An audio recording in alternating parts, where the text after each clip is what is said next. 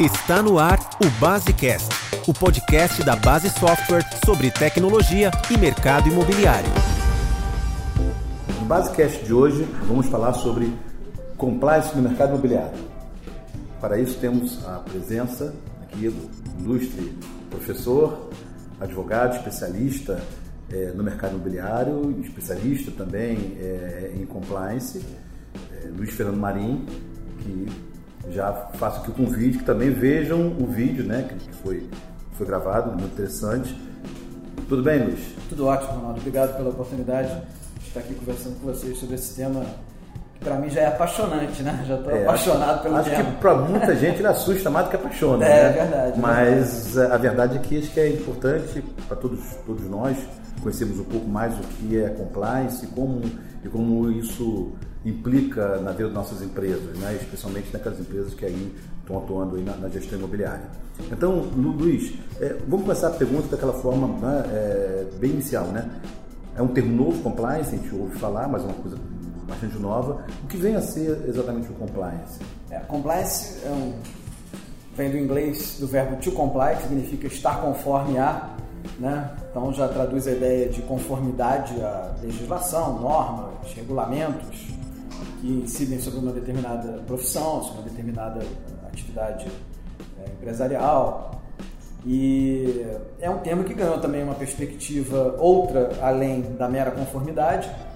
A gente costuma dizer que existem duas dimensões então dos programas de compliance, né? Que a primeira seria essa né, de conformidade, como eu falei, estar conforme às leis, e a segunda seria da integridade, né?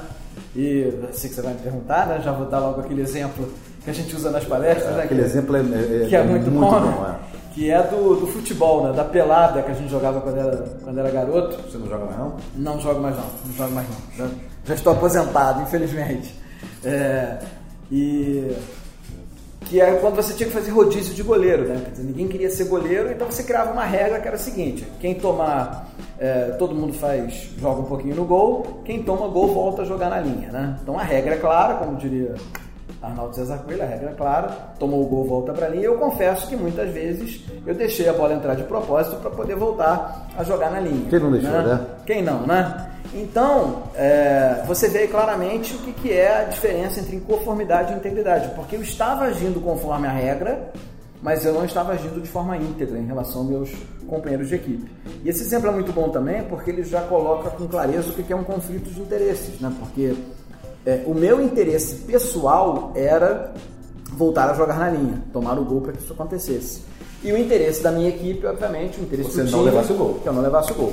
Então você viu o que é o conflito de interesses e a dificuldade. Dizer, você mesmo estando é, dentro da regra, mas você não estava tendo uma postura ética exatamente, naquele momento. Exatamente. Acho que isso define bem exatamente, o que é. Exatamente, exatamente. Tem essa parte, vamos supor, que é subjetiva, vamos exatamente. subjetiva, mas... É. É. Eu gosto, inclusive, de, de, caracterizar o profissional de compliance como o grilo falante de Pinóquio. Né? Uso até essa imagem na, nas apresentações, né? porque é exatamente aquela espécie de consciência corporativa. Fica, tipo, é, fica ali azucrinando você a respeito do certo e errado, né? Tem aquela figura antiga também dos desenhos animados, né? Um anjinho e um diabinho aqui do lado, né? Representando a consciência. Então é o desenvolvimento de uma consciência corporativa, porque muitas vezes quando você está na, na, na, batida profissional, do desempenho empresarial, da concorrência, das dificuldades do mercado, da conjuntura econômica, você pode tomar decisões é, empresariais em quaisquer níveis da empresa, nível estratégico, tático, operacional, é, equivocadas do ponto de vista ético da integridade. Né? Então as áreas de compliance elas procuram trabalhar com isso. Talvez até em virtude disso é que já comece a ter lá fora, em muitas empresas no Brasil, uma separação, né? Muitas vezes essa tarefa recaía sobre os ombros do advogado, do departamento jurídico. Os questionamentos éticos acabavam batendo lá, a conformidade legal batendo no jurídico, né? Mas a ideia já é muitas vezes você separar. Quer dizer, o advogado é aquele que defende o interesse da empresa. Então ele funciona com essa com esse objetivo claro. E o profissional de compliance ou área de compliance procura prevenir e proteger o capital reputacional da empresa também. Né? A gente fala muito aqui no Brasil em compliance criminal por causa da Operação Lava Jato. Ela deu, digamos assim, É, é, ela nem é tanto assim a causa, não. Né? A causa principal é a legislação de combate à corrupção e lavagem de dinheiro, que é ela que fez surgir a Lava Jato. A Lava Jato é de 2014, as alterações na legislação de lavagem de dinheiro, que a lei é de 98, mas houve uma, uma alteração significativa em 2012. E, e aí você passou a ter, de fato, o Ministério Público atuando com muito mais instrumentos de coibir a corrupção e lavagem de dinheiro, que acabou resultando no que a gente viu, né? Todas as denúncias na Petrobras e tal. Então, esse chamado compliance criminal acaba meio que dando tom. Ele é, digamos assim, a locomotiva que vem trazendo o trem do compliance para dentro das empresas. Né? A preocupação com conformidade e integridade vem, deriva daí maior preocupação. Mas a ideia do compliance, de fato, é você estar tá sempre agindo com conformidade, com integridade, até porque você vive num ambiente do Brasil de intensa regulação. Então, quando você fala em conformidade, meu Deus do céu, como tem lei a respeito da qual a gente precisa estar conforme. A gente né? vezes até Como brinca, tem norma, né? Às vezes até a gente brinca assim que o mundo está ficando chato, né? Porque, é. Mas a verdade é que assim, é. É, a gente está cercando hoje a sociedade de uma série isso, de dispositivos. Isso. E quando a gente fala em, em, até na diversidade, tudo isso, isso tem, tem, tem muito a ver com, com o compliance. Né? Você tem hoje um consumidor, existe toda uma área de, de consumidores, né, de estudo da, do comportamento do consumidor, da ciência do consumidor, que é a chamada Customer Experience, né? Quer dizer, o consumidor ele, ele quer ter uma experiência dentro da empresa, ele tem, ele tem experiência de compra, ele tem a, a, a experiência do serviço.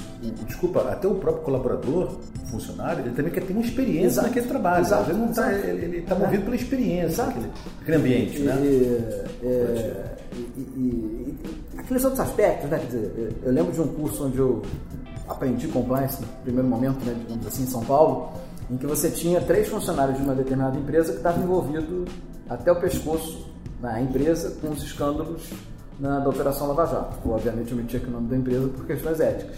Mas é, os funcionários da empresa falavam em sala de aula que eles tinham vergonha de ser da empresa e que eles tiveram que subtrair dos currículos o período em que estavam atuando naquela empresa. Porque aquilo, de certa maneira, maculava o currículo deles. Então a questão é muito mais séria do que a gente imagina. Quer dizer, o, o abalo reputacional que um escândalo tem hoje em dia para uma determinada empresa, com o advento das redes sociais, quer dizer, você fica sabendo de um problema que uma empresa teve, trazendo aqui para o nosso mercado, né, mercado trazendo é isso que eu falo no ambiente, aproveitando, é, sobre o, o, mercado de gestão é, de imóveis e condomínios, né? É, elas não ficam, não ficam fora uhum, desse contexto, uhum, né? Uhum.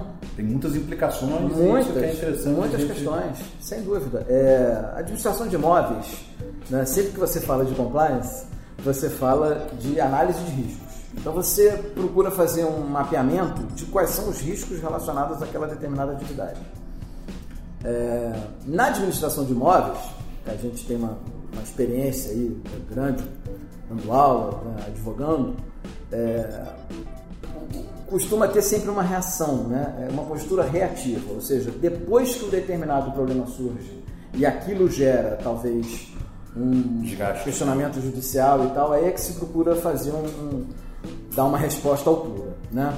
Mas você tem uma série de questões que são tormentosas, né? A questão das fraudes, por exemplo, né?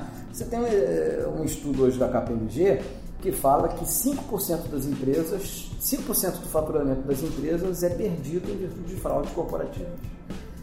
Você não tem números sobre pequenas empresas e sobre, por exemplo, condomínios. Né? Mas provavelmente esses números são mais significativos ainda, porque quanto menor a empresa, menores as maiores as dificuldades para ela ter controle, para ela ter o que a gente chama de né, accountability, né? Então, é, transparência e tal. É, então, esse é um aspecto que deveria ser mais considerado, quer dizer, os programas de compliance como instrumentos de prevenção de fraudes no ambiente corporativo. É, e aí vai desde o funcionário que leva a caneta BIC para casa, né, ou a, folha do papel da impressora, né, porque o filho precisa imprimir o trabalho na escola, até né, trazendo para o ambiente da administração, da, da administração de imóveis um funcionário de alto grau que eventualmente receba uma propina para indicar um fornecedor de serviços para um determinado condomínio. Né? Então são coisas extremamente é, sérias, extremamente sérias, que têm um potencial muito grande de, de abalar. Eu, eu vou até é, fazer uma pergunta, é, Luiz. Que é, por exemplo, eu, eu me lembro bastante na, na ocasião que surgiu a Edmob, que muitos proprietários não queriam que as administradoras fornecessem dados tipo de imóvel. Então ela, assim, ela ficava naquele dilema entre, mas é meu cliente, ele não quer, mas ela é obrigada por lei a fornecer Sim. o dado. Pô, né? Excelente então, exemplo. É. De modo, de certa maneira, é, é um bom exemplo de algo que viria a acontecer depois e de uma das grandes discussões sobre compliance no mercado imobiliário. Porque essa obrigatoriedade que as administradoras têm de informar a receita do locador naquele contrato de locação para fins de imposto de renda, né? Isso, basicamente é isso. De certa maneira, é precursora dessa obrigação que tem hoje no âmbito da lei de lavagem de dinheiro para que quem é, atua na promoção imobiliária, né, nas negociações imobiliárias, informe também as autoridades financeiras a respeito das eventuais transações imobiliárias suspeitas. Então, por exemplo, você tem a resolução 1336 do COFES, Conselho Federal de Corretores Imóveis, que impõe aos corretores, e muitos deles não sabem, né, porque não, não estão informados sobre o assunto, ou não, não, talvez não tenham sido chamados a atenção para o tamanho do problema, né, é, que não basta fazer aquela declaração de não ocorrência até 31 de janeiro, né? Aquilo é de fato se você não identificou nenhuma transação imobiliária suspeita. Mas a minha pergunta é: você leu, corretor de imóveis, o artigo 9 da resolução que diz o que são as transações, especifica quais são as transações imobiliárias suspeitas? Será que você de fato não teve nenhuma que se qualifica, que se classifica, que se a, a, enquadra numa daquelas, daquelas hipóteses? É, essa é uma, uma questão. Outra, né? no âmbito da lei de lavagem de dinheiro, quem são os sujeitos, os personagens do mercado imobiliário que de fato possuem aquela obrigação de informar o, o antigo COAF, agora o IFE, né? As operações suspeitas? Então, por exemplo, é, há uma discussão se os advogados do mercado imobiliário têm essa obrigação, porque a advocacia ela tem prerrogativas, prerrogativa de sigilo em relação a informações do cliente, né? É, prerrogativas constitucionais, inclusive. Então há uma discussão se essa legislação se aplica ao advogado do mercado imobiliário. Mas que se aplica ao corretor, não tem a menor dúvida. Se aplica à administradora de imóveis? Sim. Né? Então, é, essa é uma discussão interessante. E, e os programas de compliance são exatamente isso. Quer dizer, você identifica os riscos, estes que eu mencionei são alguns, e você claramente é, propõe uma política de combate a isso. Luiz, esse assunto é um assunto que é bastante extenso, denso, extenso, importante. É, fica o convite aqui para vocês verem também o vídeo, né? É, não só o vídeo do, do, do, sobre, sobre compliance, mas o vídeo também sobre LG, a Lei Geral de Proteção de Dados e o outro podcast sobre a lei de dados também. E com certeza a gente vai estar aqui aqui com a ajuda aqui desse especialista que já vi que tem realmente uma paixão por essa, por essa matéria, trazendo mais conteúdo e mais informações, porque acho que é, é, é muito importante trazer isso à realidade das empresas, né? E, especialmente a administração com as quais a gente convive diariamente. Obrigado, Luiz. Eu que agradeço a oportunidade. Gostou do podcast? Não esqueça de assinar gratuitamente em www.basesoft.com.br/podcast para receber os novos episódios automaticamente no seu celular. Ah, só mais um recado. A Base Software está no Facebook, Twitter e LinkedIn, além de postar matérias, notícias e vídeos no Base Blog. Veja como acompanhar nosso trabalho em www.basesoft.com.br.